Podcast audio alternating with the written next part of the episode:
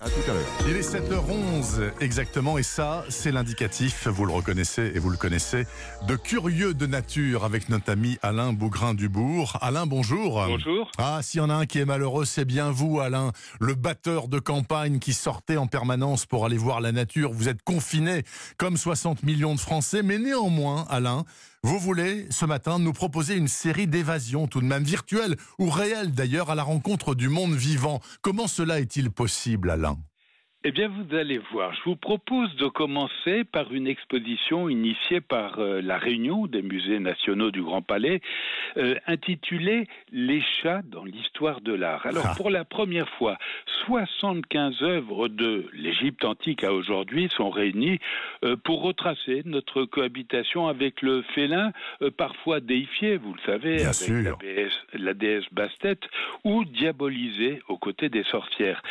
C'est dans un décor reconstitué d'un hôtel particulier du XVIIIe siècle que ces œuvres sont à découvrir et c'est gratuit. Les chats dans l'histoire de l'art sur Internet. Tout est sur Internet au jour d'aujourd'hui, encore plus qu'hier.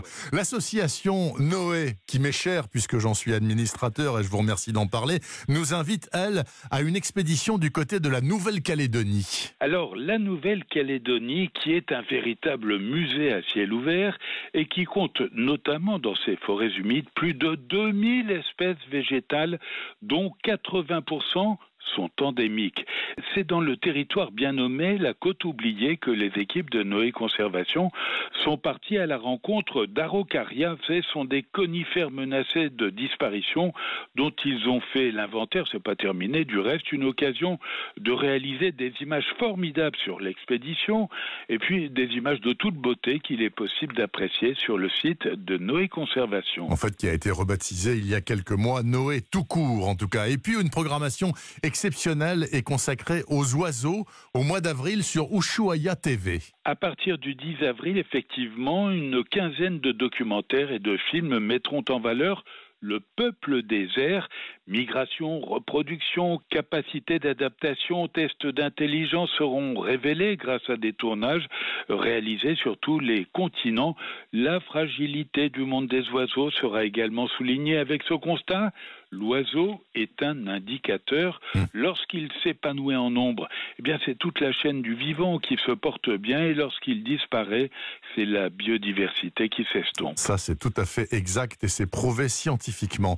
Par ailleurs, il y a une start-up française qui vient de lancer, Alain, des croquettes pour chiens et chats à base d'insectes. Alors ça, ça n'a rien de virtuel. Hein Oui, elle s'appelle Tomojo et l'idée consiste à remplacer la viande conventionnelle par une farine d'insectes, des mouches soldats noirs pour être précis, euh, qui sont élevées aux Pays-Bas et qui sont riches en acides aminés et en acides gras à laquelle on ajoute des graines de lin, des pois chiches, des betteraves, etc., d'origine française. Alors, c'est une petite équipe de six personnes qui a lancé euh, cette initiative en voulant notamment lutter contre le réchauffement climatique. Grâce aux insectes, figurez-vous, on économise 100 fois plus de CO2 que pour produire un kilo de viande de bœuf Mhm. et on utilise 200 fois moins d'eau que pour produire un kilo de volaille. Dernière précision, ces croquettes aux insectes sont désormais vendues en vrac pour limiter les emballages. Ah, l'avenir de l'alimentation, pas seulement animale, peut-être humaine aussi, Oui. c'est possiblement les insectes. J'ai goûté, ça n'a aucun goût et aucun intérêt hein, sur le plan gustatif. Les clubs de jeunes CPN, ça veut dire connaître et protéger la nature, enfin, publient un cahier technique sur les surprenants serpents.